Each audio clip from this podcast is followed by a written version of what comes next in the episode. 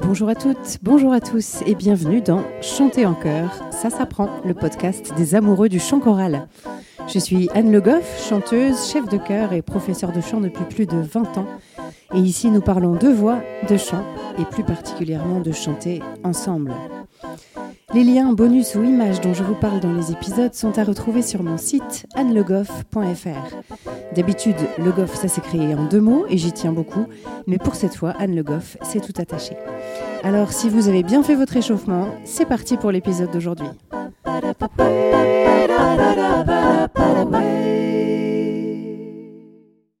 Le qui suis-je du jour? Mon expérience peut-être la plus forte et la plus marquante en tant que choriste, c'est mon passage de 7 ans, de 2009 à 2016, dans le chœur semi-professionnel Microcosmos. C'est un chœur de jeunes qui a été créé il y a maintenant plus de 30 ans par Loïc Pierre, qui répète du côté de Tours et de Vierzon, et j'y ai vraiment vécu des moments incroyables. On se retrouvait tous les 15 jours pendant un week-end, et Loïc constituait des programmes essentiellement composés de musique des 20e et 21e siècles. Ça, c'est vraiment l'essence de Microcosmos. Avec ce chœur, j'ai eu la chance de participer à toute une série de voyages dans le monde, par exemple en Sardaigne, en Finlande, en Espagne, en Chine et à Taïwan, au Japon, en Australie et à New York pour travailler avec Meredith Monk, mais ça, je vous en reparlerai. Outre les voyages internationaux, les moments en France étaient aussi très intéressants et j'ai participé notamment à la création du spectacle La Nuit dévoilée, qui a été joué plus de 100 fois et qui nous permettait en tant que chanteur d'être toujours en mouvement et d'aller à la rencontre du public puisqu'on chantait autour d'eux, au milieu d'eux, pour ne pas dire avec eux. Alors j'ai eu la chance de le jouer moi plus de 60 fois et ça a vraiment nourri très fort ma pratique de chef de chœur. Aujourd'hui, par exemple, j'ai du mal à imaginer un programme de chœur où on reste debout en formation, disons, traditionnelle, derrière sa partition, et où on ne bouge pas du tout. C'est évidemment grâce à cette expérience que je propose à mes choristes à minima des mises en espace dans nos concerts et qu'on invente aussi parfois des transitions qui font qu'on peut faire un concert sans applaudissements entre chaque chant, mais en emmenant vraiment le public dans une sorte de voyage pendant une heure, une heure et quart. Quoi qu'il en soit, euh, Microcosmos, a été aussi une aventure humaine assez extraordinaire. J'y ai noué des amitiés vraiment très précieuses et euh, avec des gens que je vois toujours aujourd'hui et avec qui je chante toujours aujourd'hui. Dans cet épisode, on va parler des quatre paramètres du son. Ce sont les paramètres inhérents à tout son, ceux qui le caractérisent et aussi ceux qu'on peut faire varier. Le premier que l'on va évoquer, c'est la hauteur. On peut ainsi définir un son par, euh, j'allais dire, sa position dans l'espace sonore. Est-ce qu'il est plutôt en haut, c'est-à-dire aigu, ou en bas, c'est-à-dire grave? Alors vous avez remarqué qu'on parle de hauteur, je dis en haut ou en bas. En réalité, c'est une question de fréquence. Donc il n'y a pas à proprement parler de hauteur dans l'espace. Un son aigu est un son qui a une fréquence élevée et un son grave a une petite fréquence et effectivement on dit une haute fréquence ou une basse fréquence c'est en fait la rapidité des ondes sonores. Pour notre voix, on entend bien qu'on peut faire monter ou descendre le son, on peut faire des notes plus ou moins aiguës, on peut faire des mélodies ascendantes ou descendantes. La plupart des gens entendent facilement si deux sons consécutifs montent ou descendent. Donc est-ce que le deuxième son est plus aigu ou plus grave que le premier? Mais il y a aussi des gens pour qui c'est un peu plus difficile. Cela dit, en s'entraînant un peu, ça ne pose généralement pas problème longtemps. Par contre, il y a un intervalle un peu piégeux, c'est le demi-ton. Le demi-ton, c'est sur le clavier l'intervalle le plus petit. Alors si je dis sur le clavier, c'est parce que sur d'autres instruments, et sur la voix en particulier, on peut faire des intervalles plus petits que le demi-ton. Des intervalles qui sont utilisés dans la musique orientale, par exemple, mais aussi dans la musique contemporaine. Mais dans notre musique occidentale dite tempérée, le demi-ton est, ou était, on va dire, le plus petit intervalle. Et ce demi-ton, comme il est petit, certains peuvent l'entendre dans l'autre sens. Par exemple, si je vous chante ah, ça monte. Mais parfois, on peut avoir tendance à l'entendre descendant quand on n'est pas habitué, tellement il est petit. Le deuxième paramètre du son, c'est sa durée. Alors la durée, on ne va pas en parler longtemps, on va faire un moment court sur la durée. En effet, tout simplement, un son peut être court ou long. La durée du son, c'est la période pendant laquelle on parvient à identifier les vibrations de ce son. Donc si on extrapole un peu, c'est un paramètre qui a un lien avec la vitesse, puisque les sons vont être plus courts si on va plus vite. Alors, je m'explique. Si on joue un rythme, donc une succession de notes avec des durées définies, eh bien ce même rythme joué dans un tempo plus élevé, donc à une plus haute vitesse, va nécessiter des sons sensiblement plus courts.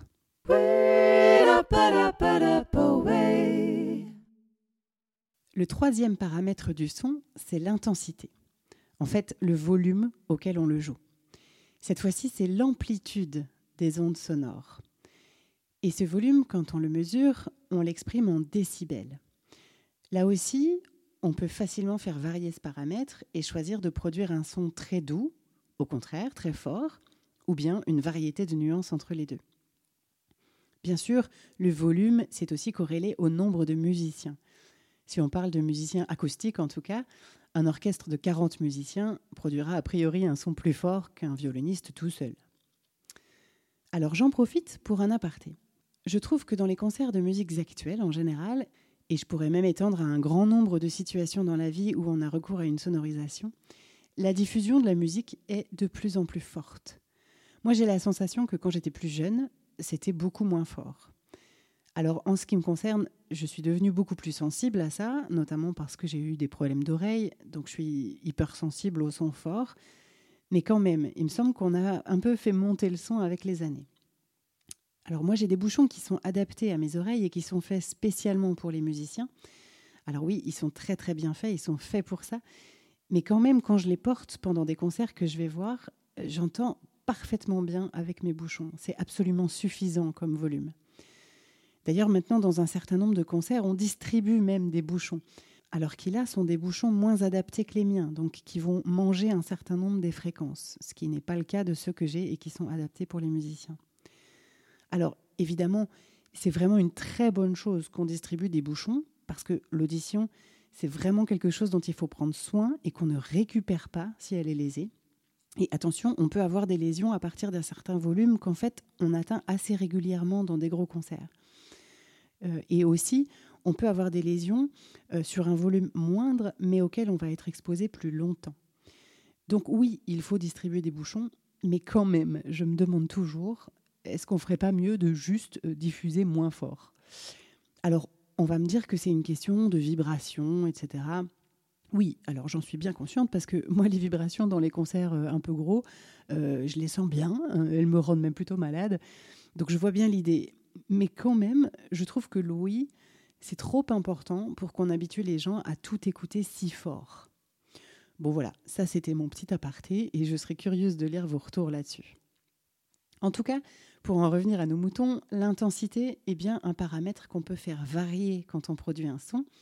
Et c'est heureux, bien sûr, parce que c'est ce qui nous permet de faire des nuances et de donner beaucoup de contraste.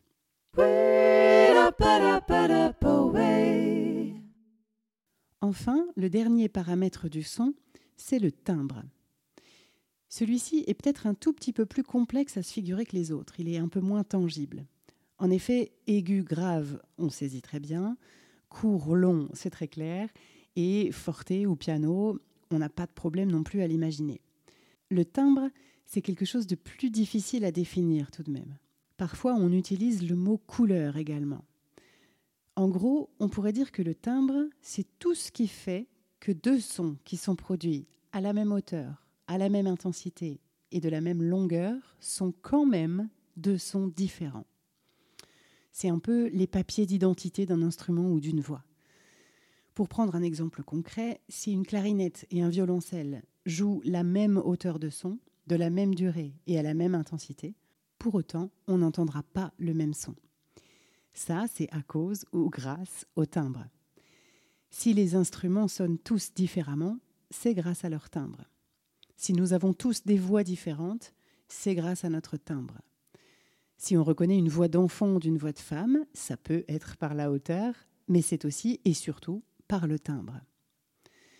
Pour ce qui concerne les instruments, leur timbre varie en fonction de leur matériau de fabrication, de leur forme, mais aussi de la manière dont on les joue.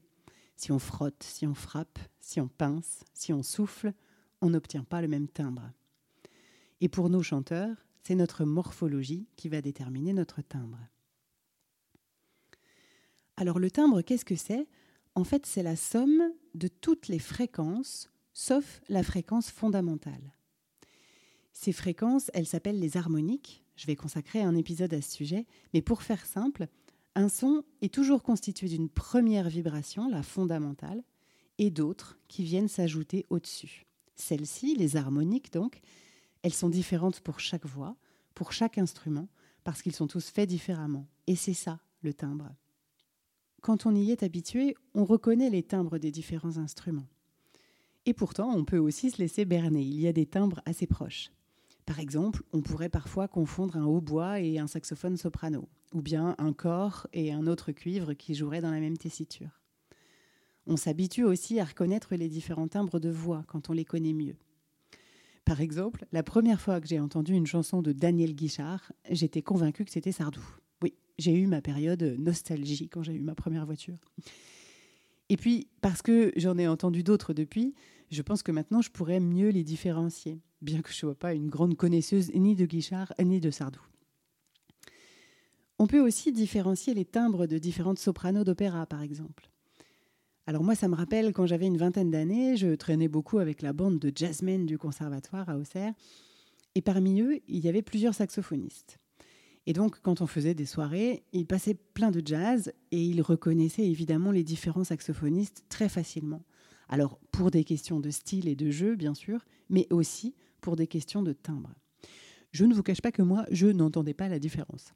En revanche, j'étais plus à même de faire la différence entre Billie Holiday et Sarah Vaughan ou Ella Fitzgerald. Donc, chacun exerce son oreille à reconnaître euh, ce qui l'intéresse peut-être. Quels sont les mots qu'on peut mettre sur le timbre? Je trouve que c'est assez difficile de qualifier le son. Et d'ailleurs, c'est aussi le seul paramètre du son, le timbre, qui n'est pas mesurable, qui n'a pas d'unité de mesure. C'est peut-être aussi le plus infini. On parle de la couleur d'un son, on parle de sa rondeur ou non. Ça, ce sont des termes qu'on retrouve assez souvent et qui sont, je trouve, assez faciles à se représenter. Mais au-delà de ça, c'est pas si évident. Moi, je me retrouve souvent, quand je suis devant des chœurs, à utiliser plutôt des gestes ou des images pour qualifier ce que j'attends comme son, ou bien ce que j'entends, et vers quel autre type de son je voudrais les emmener, parce que je trouve que parfois les mots manquent. C'est très difficile, il me semble, de qualifier avec précision un son, donc quelque chose qu'on ne voit pas, quelque chose dont chacun peut se faire sa propre image mentale finalement, et de trouver des mots qui vont parler à tout le monde. Et même l'étape précédente est difficile en fait, c'est-à-dire de pouvoir mettre en mots ce que j'entends dans ma tête. Alors oui, parfois, je trouve que les gestes et les mimiques sont plus efficaces, ou en tout cas, ils me sont plus naturels pour me faire comprendre. Comme on ne peut pas décrire un son, dans la mesure où on a peu de mots directement en lien avec l'audition, on va souvent passer par les autres sens pour arriver à qualifier le son. Par exemple, je peux dire d'un son qu'il est, ou que je le veux, plutôt clair, ou au contraire sombre, brillant, ou mat, ou encore terne, rond. Là, on est plutôt dans un vocabulaire de la vue, et d'ailleurs on parle souvent de la couleur d'un son plutôt que de son timbre, donc on est bien dans ce périmètre aussi. On peut parler du son en le qualifiant de chaud ou froid, de rêche, de soyeux, de souple, de dur, sec, râpeux, moelleux. Ici, on est plus dans le vocabulaire du toucher. Et on peut aussi, pourquoi pas, faire appel au vocabulaire du goût, un son acide ou aigre, par exemple. Souvent, on peut céder des matières pour qualifier le son ou bien pour aider à trouver le son qu'on veut. On parle d'un son métallique, par exemple, ou à nouveau soyeux, ou encore épais. J'aime bien utiliser des exercices dans ce sens-là, d'ailleurs, pour effectivement donner de la matière au son, pour qu'il prenne corps et qu'il ne soit pas juste de l'air, mais qu'il prenne de la densité. Pour ça, je trouve que les jeux ou exercices qui font entrer en jeu l'impression de matière sont vraiment intéressants et on en reparlera.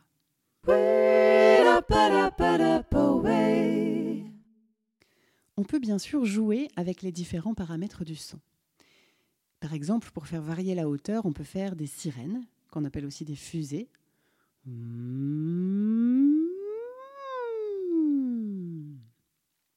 Alors pour la durée et l'intensité, je ne vous fais pas l'affront de vous montrer comment faire, ça me semble assez simple.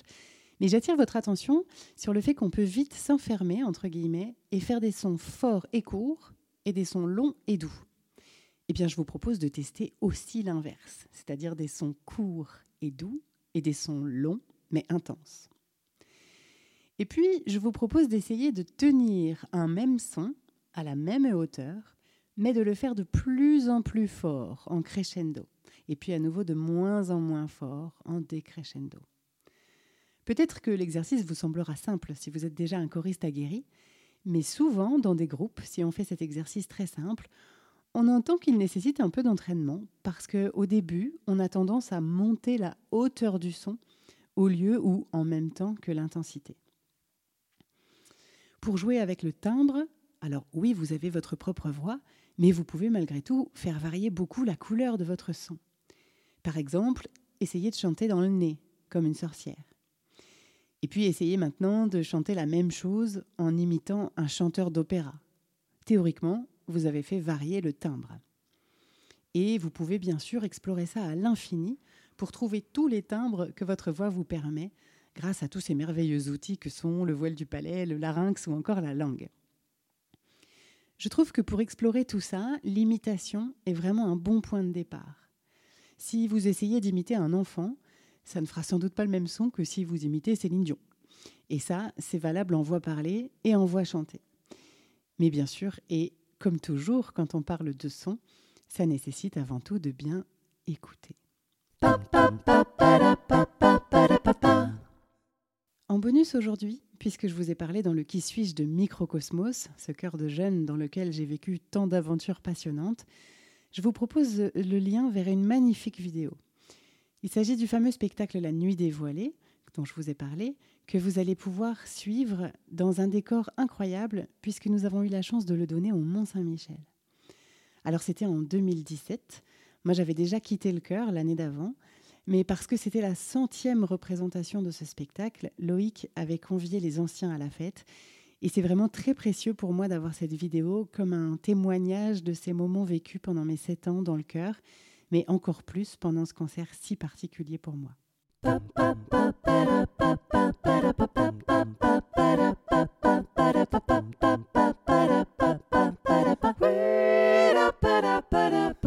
J'espère que cet épisode vous a plu.